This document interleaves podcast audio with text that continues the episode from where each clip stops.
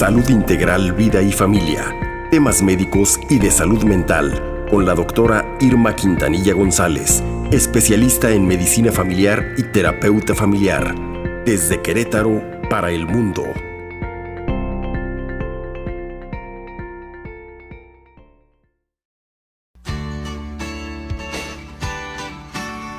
Qué horror. Bueno, continuamos con más información. Decíamos 7 con 26. Más información. ¿Y quién está en la línea? Tenemos eh, pongan mucha atención papás, mamás, porque tenemos a la doctora Liliana Esparza Naya, que nos las va a presentar la doctora Irma Quintanilla con muchísimo gusto, hablando de estas dudas sobre el, el regreso a clases. Doctora Irma, ¿qué tal? Muy buenos, buenos días. Muy buenos días, queridos amigos. Aquí como cada viernes y hoy nos vestimos de lujo con una invitada muy importante, la doctora Liliana Esparza Naya, quien es la presidente del Colegio de Pediatras de Querétaro, filial del Colegio Médico.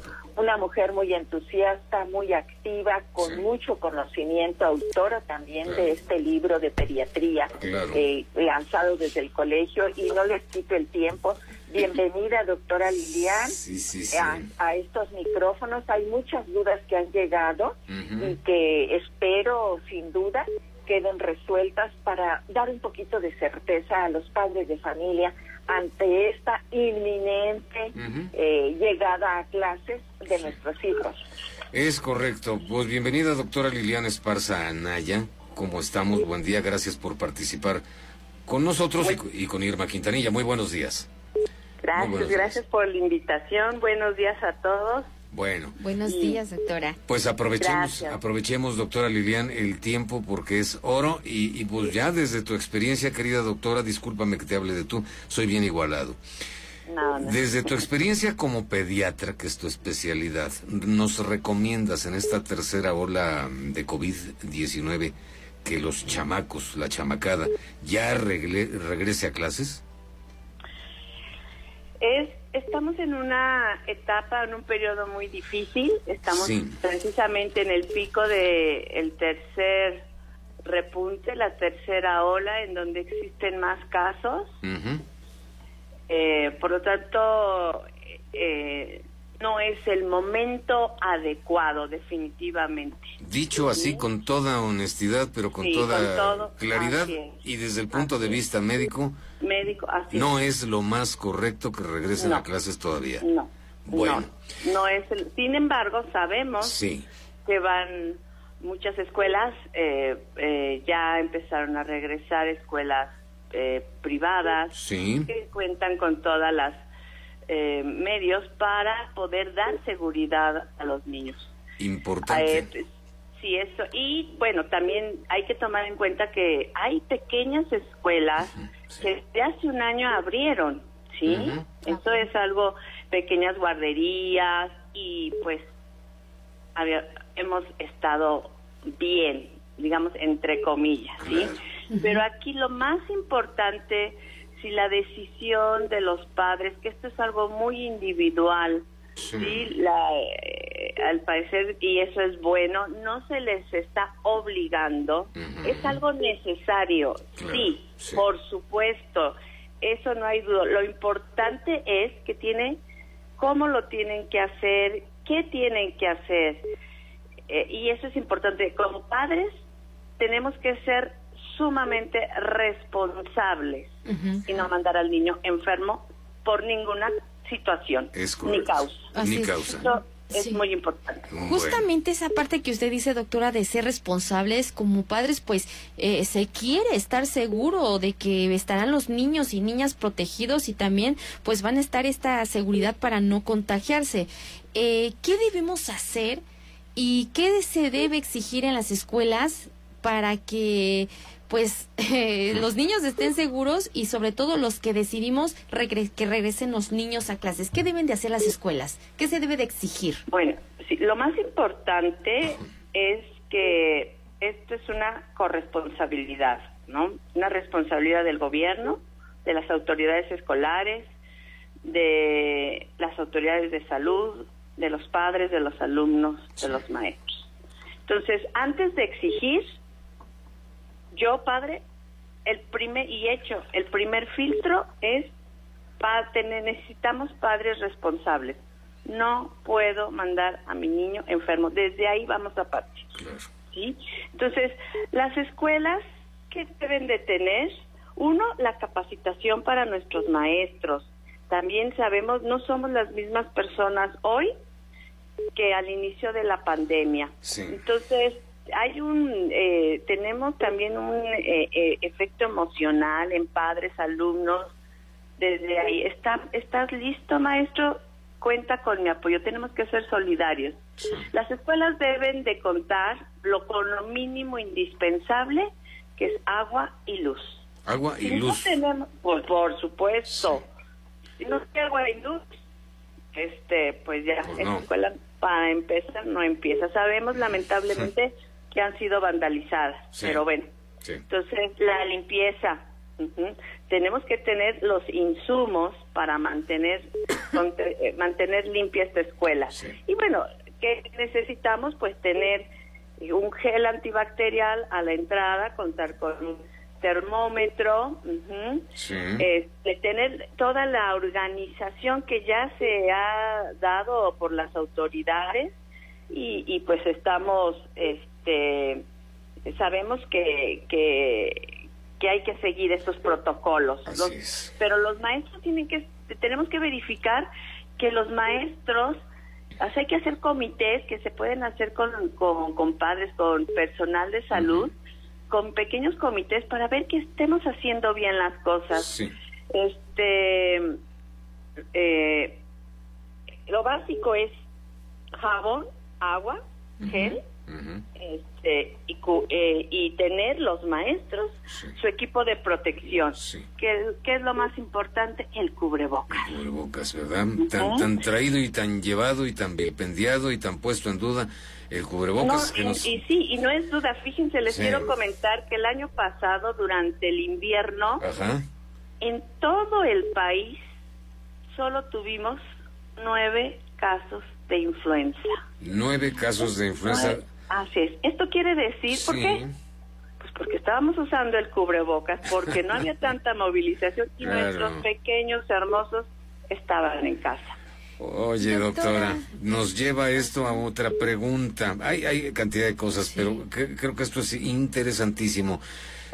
Los chamacos andan impresionados porque después del largo encierro que han tenido en su casa para estudiar, ahora tienen que regresar a clases, van a regresar yo, yo tendría miedo. ¿Cómo me quito el miedo? ¿Cómo ayudo a los hijos o a los nietos o a los sobrinos a que no tengan miedo?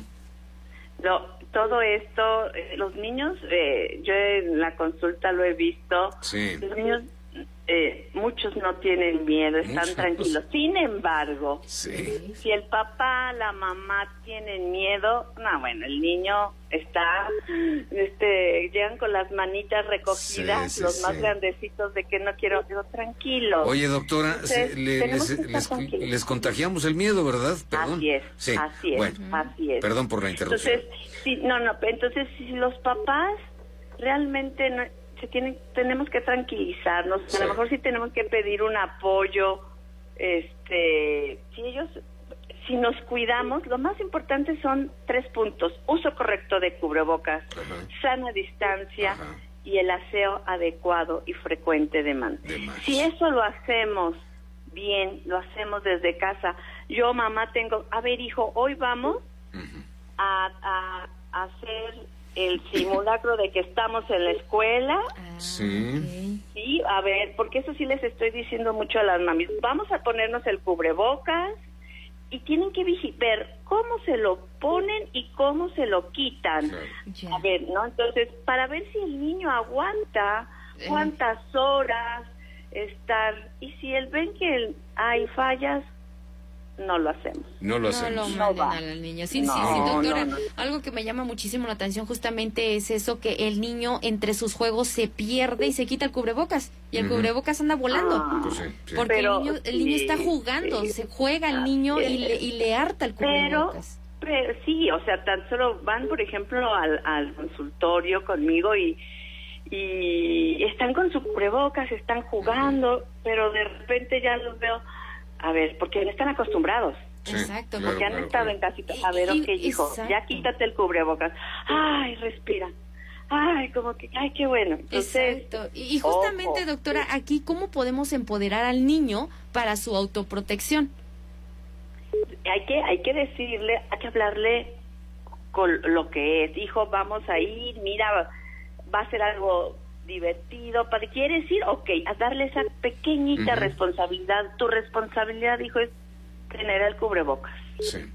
Ah, en el momento en que vayan a comer el lunch, es donde tranquilito, no lo vamos a quitar, lo vamos a poner en una bolsita, en un lugar especial, no en el piso, sí. ¿no? Porque por eso yo les pedí que llevaran una bolsita de estraza, este o una de plástico y ahí se quitan el, cubrebocas en forma correcta agarrándolo de, de los lacitos y comen me lo ya terminé de comer, terminé de tomar agua, no no hablo, no platico en ese momento. me lo pongo y entonces platicamos. Yo platico con con el cubrebocas. Ya ves, no pasa nada. No pasa Pero nada. Pero para empoderarlo tenemos que enseñarle. ¿Qué enseñarle? Enseñarle que no tenga miedo y enseñarle cómo lo tenemos que usar. Doctora, aquí hay es el uso correcto del cubrebocas. aquí podemos redundar en algo las medidas de vigilancia como padres que debemos tener para que los chamacos no se enfermen, pero me lleva a otra cosa. La protección máxima es la vacuna. ¿Cuándo, ¿Cuándo piensa el sector médico que, los, que la chamacada puede tener ya su vacuna? Hablo de los menores de 12 años.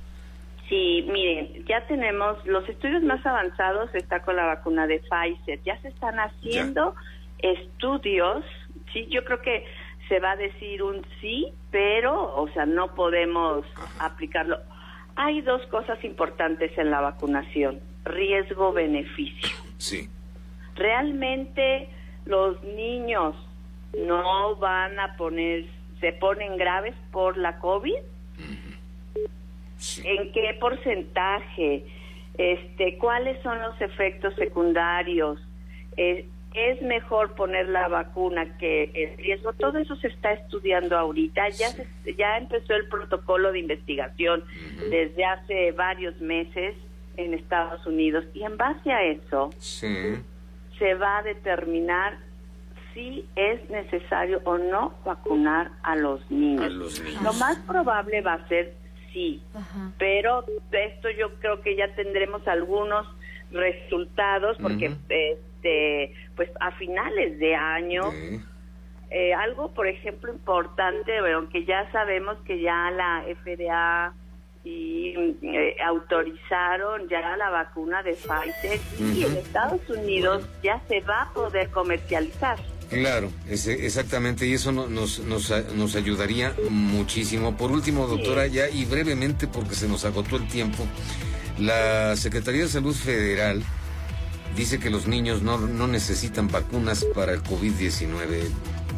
Brevemente, doctora. ¿Sí o no? No, sí, por supuesto. O sea, sí. Sí, pero esto se tiene que evaluar, definitivamente. Sí, las necesita. Pero bajo una vigilancia y estudios adecuados. Por supuesto que sí. Sí. Claro. Doctora, y en, en segunditos, ¿cuáles son los signos de alerta que debemos vigilar en los niños? Dolor de cabeza. Bueno, primero, si yo me fui a una fiesta, el niño no oh, va. Si salimos de vacaciones, no va. No va. Me espero, porque yo puedo contagiar nuevamente a mi niño y, después, y no.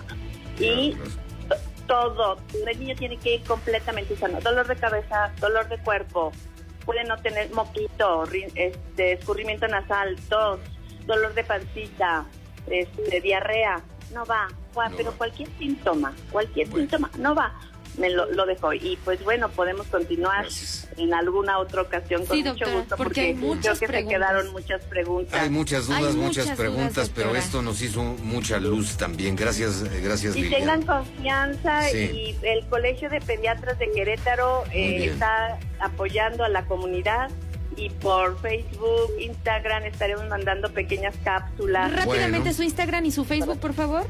Colegio de Pediatras de Querétaro. Gracias, doctora. Un abrazo. Un abrazo, Liliana Esparza Anaya, presidente del Colegio de Pediatras de Querétaro, asociación civil que está afiliada al Colegio Médico de Querétaro. Qué buena información nos acaba Irma de dar. Quintanilla, muchas gracias. Muchísimas gracias amigos, que tengan excelente fin de semana. Gracias, gracias. Espléndida recomendación, Irma. Gracias. Buen fin de semana, Liliana e Irma. Gracias. Continuamos.